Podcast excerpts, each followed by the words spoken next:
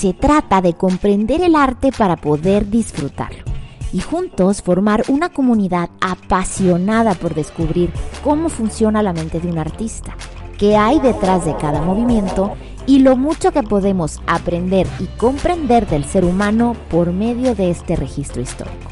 Cuestionarnos los cómo y los porqués de las grandes obras y mucho más inquietudes que nacen a partir del arte, para poder apreciarlo como se debe, con la finalidad de hacer una comunidad que aprende no para saber más, sino para ignorar menos.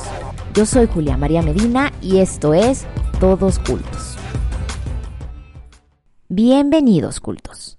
Hoy traigo para ti una obra en donde el tema principal se basa en un gigante derribado. La pintura es una representación gráfica muy acertada. Es más, si hubiera quedado un registro visual, probablemente esta obra hubiera sido casi, casi la fotografía del evento narrado. La historia por sí misma es fabulosa, porque a pesar de que se comprende literalmente y hay un gran aprendizaje en el trasfondo, su enseñanza es aún más profunda cuando nos adentramos en los detalles y encontramos un mundo metafórico, cargado de sabiduría. Este mundo nos invita a meditar en quién o en dónde ponemos nuestra confianza. Nos hace cuestionarnos en aquello que nos intimida en la vida, porque la intimidación produce temor nos hace profundizar en lo que significa ser valiente y encontramos una reflexión en la humildad como virtud y en la soberbia como debilidad. ¿Y sabes qué es lo más interesante? El mismo autor de la obra se apropió de estas reflexiones y terminó plasmando esta realidad en el lienzo. Hoy traigo para ti David con la cabeza de Goliat, del pintor barroco Michelangelo Merisi, mejor conocido como Caravaggio. Te recuerdo que las imágenes de referencia y el material adicional que complementa el tema lo vas a encontrar en mi página de Instagram arroba todoscultos. Y recuerda que también tengo una cuenta de TikTok con el mismo nombre, Todos Cultos. Ahora sí, sin darle más vueltas al asunto, comenzamos. De Caravaggio ya habíamos hablado anteriormente, pero vamos a darle un pequeño repaso. Su nombre es Michelangelo Merisi, hijo de Fermo Merisi, quien trabajaba como maestro de obras para Francesco Sforza, duque de Milán.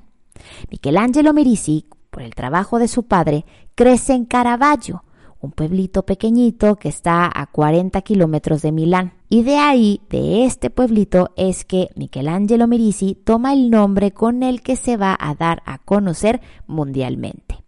A los 19 años queda huérfano de padre y de madre, y la herencia queda repartida entre tres, Caravaggio, su hermana y su hermano. Cuando sale del pueblito de Caravaggio, se va a vivir a Roma, en ese momento Roma era la capital artística del mundo, porque el Vaticano estaba centrando todos sus esfuerzos en la contrarreforma, es decir, en responder a la reforma protestante encabezada por Martín Lutero, que había tomado mucha fuerza por toda Europa. Recordemos que Lutero había señalado con sus 95 tesis las malas prácticas, el abuso de poder y las inmoralidades que se cometían dentro del Vaticano.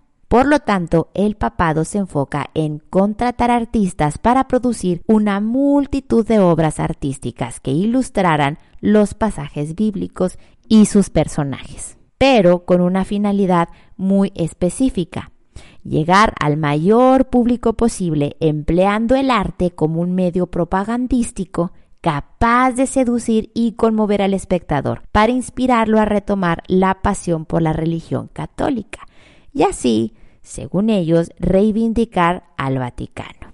Las obras de Caravaggio logran su cometido.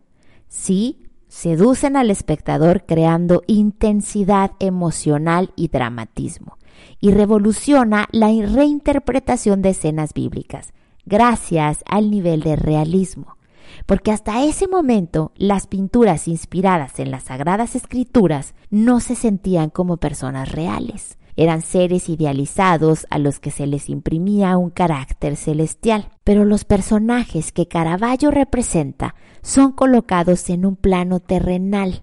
Se sienten personas comunes, como cualquier individuo caminando por las calles de Italia, con expresiones faciales y movimientos corporales con los que es muy fácil sentirse identificado. Varias de sus obras llegaron a causar grande controversia y generaron muchas críticas en su tiempo gracias a la naturalidad de sus personajes, como en la obra La muerte de la Virgen, por ejemplo, que te prometo un día vamos a desglosar.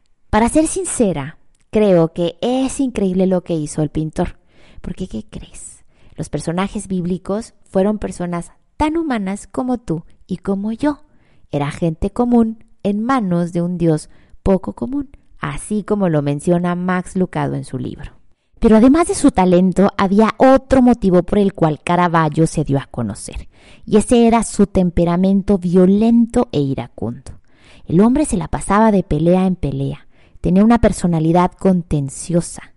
Hay 11 infracciones documentadas por la autoridad entre agresiones físicas, portación de espadas sin licencia, alteración del orden público, etcétera, etcétera, etcétera hasta que un día la falta de dominio en su carácter le llevó a cometer un asesinato, al parecer por una discusión sobre una apuesta.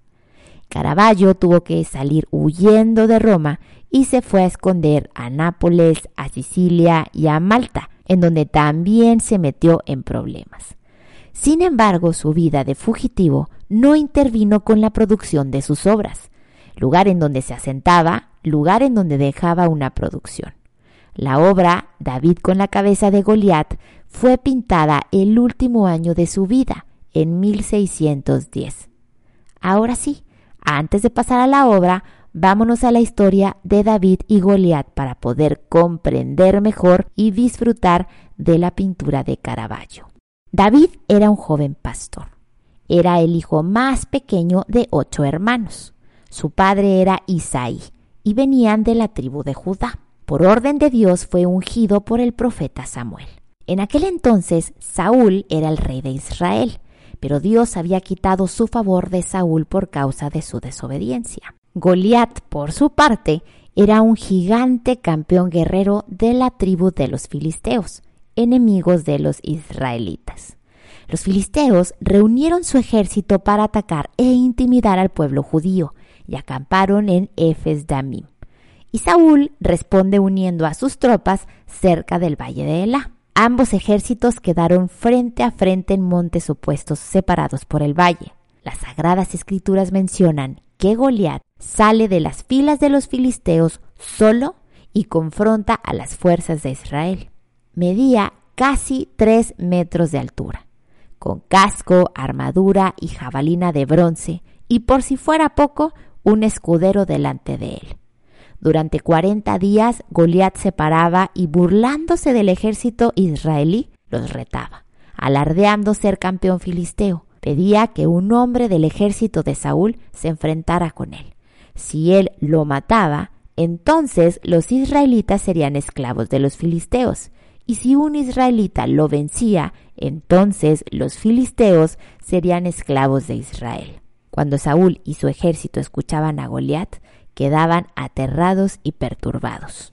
David era aún muy joven y sus tres hermanos mayores, Eliab, Abinadab y Sama, servían en el ejército de Saúl. David iba y venía porque ayudaba a su padre cuidando a las ovejas en Belén. Un día Isaí manda a David a llevarles comida y provisiones a sus hermanos que estaban en el ejército. Para este entonces, el ejército de Israel y el ejército de los filisteos ya habían avanzado y habían quedado uno frente al otro. En lo que David deja las provisiones con el encargado, entra a las filas buscando a sus hermanos para saludarlos. En eso sale Goliat, como cada mañana, burlándose del ejército de Israel. El rey Saúl había ofrecido una buena recompensa a cualquiera que lo enfrentara y lo matara. Y David, en voz alta, pregunta lo que nadie se había atrevido a cuestionar. ¿Quién es ese filisteo pagano al que se le permite desafiar a los ejércitos del Dios viviente? Yo iré a pelear contra él, dijo. Nadie daba un kilo de cacahuate por David. Lo tacharon de ridículo pero también nadie contaba con la experiencia que David tenía enfrentando osos y leones al momento en el que cuidaba su rebaño, porque no olvidemos que era pastor. El mismo Señor que me rescató de las garras del león y del oso, me rescatará de este filisteo. El rey Saúl accedió a que David enfrentara a Goliat y le dio su propia armadura, un casco de bronce y una espada. David intentó dar unos pasos, pero como no estaba acostumbrado a traer todo ese armamento, se lo quitó.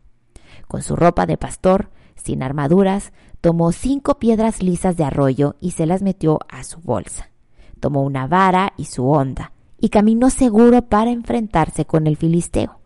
Obviamente Goliat se burló de David y le gritó ¿Soy acaso un perro para que vengas contra mí con un palo? Y aquí les voy a leer lo que David contestó. Le dice a Goliat, tú vienes contra mí con espada, lanza y jabalina, pero yo vengo contra ti en nombre del Señor de los ejércitos celestiales, el Dios de los ejércitos de Israel, a quien tú has desafiado. Y más adelante dice, todos los que están aquí reunidos sabrán que el Señor rescata a su pueblo, pero no con espada ni con lanza, esta es la batalla del Señor y los entregará a ustedes en nuestras manos.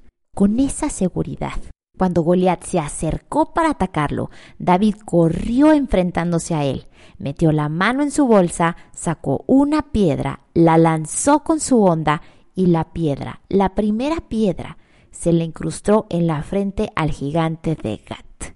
Goliat se tambaleó y cayó de cara al suelo. David corrió, le quitó la espada a Goliat y la usó para matarlo cortándole la cabeza. Cuando los filisteos vieron lo que había sucedido con el que decía ser el campeón, ¿qué creen que pasó? Pues sí, se fueron huyendo del campamento. Ahora sí, vámonos a la obra. En esta pintura vemos un joven David con su ropa de pastor, tomando la cabeza del gigante vencido y derrotado pero su actitud no es altiva ni soberbia. Caravaggio representa a un David compasivo, que sostiene la pesada cabeza de un hombre que se jactaba de ser el mejor, que había tomado como rutina la burla y el menosprecio, quien se sentía seguro en sus propias fuerzas, y quien con desdén y arrogancia había subestimado a un joven que había depositado su confianza en el Dios de los ejércitos celestiales. El asunto es que el pintor le presta su rostro a Goliat. Él se convierte en el gigante vencido. Dicen que tal vez Caravaggio suplica por sus delitos, por el asesinato cometido a través de esta obra, suplica por la debilidad de su carácter explosivo y por la culpa que habitaba en su conciencia tribulada. Caravaggio era su propio gigante, era su carácter el que tenía que vencer. Dicen por ahí que nos convertimos en lo que creemos, que ponemos nuestra confianza en lo que nos representa. Y sí, David confiaba en el Dios viviente. No había gigante que lo intimidara. Goliat confiaba en su ego y Caravaggio en su temperamento. Todos tenemos gigantes que vencer. La pregunta es, ¿en quién depositas tu confianza? Porque ahí estará tu victoria o ahí estará tu derrota. ¿Y tú? ¿Sabes cuáles son tus gigantes? Recuerda que tus comentarios, tus opiniones, tus reflexiones y lo que me quieras compartir referente a este tema, me los puedes dejar en mi cuenta de Instagram arroba todoscultos o en mi cuenta de TikTok que también lleva el mismo nombre, todos cultos. Yo Deseo que esta sesión te haya acercado de una manera más amigable y reflexiva al maravilloso mundo del arte y que esta historia de David, quien después se convertiría en el rey David, te haya dejado una enseñanza profunda. Yo me despido por esta semana deseándote un muy bonito día. Nos vemos hasta la próxima. Adiós.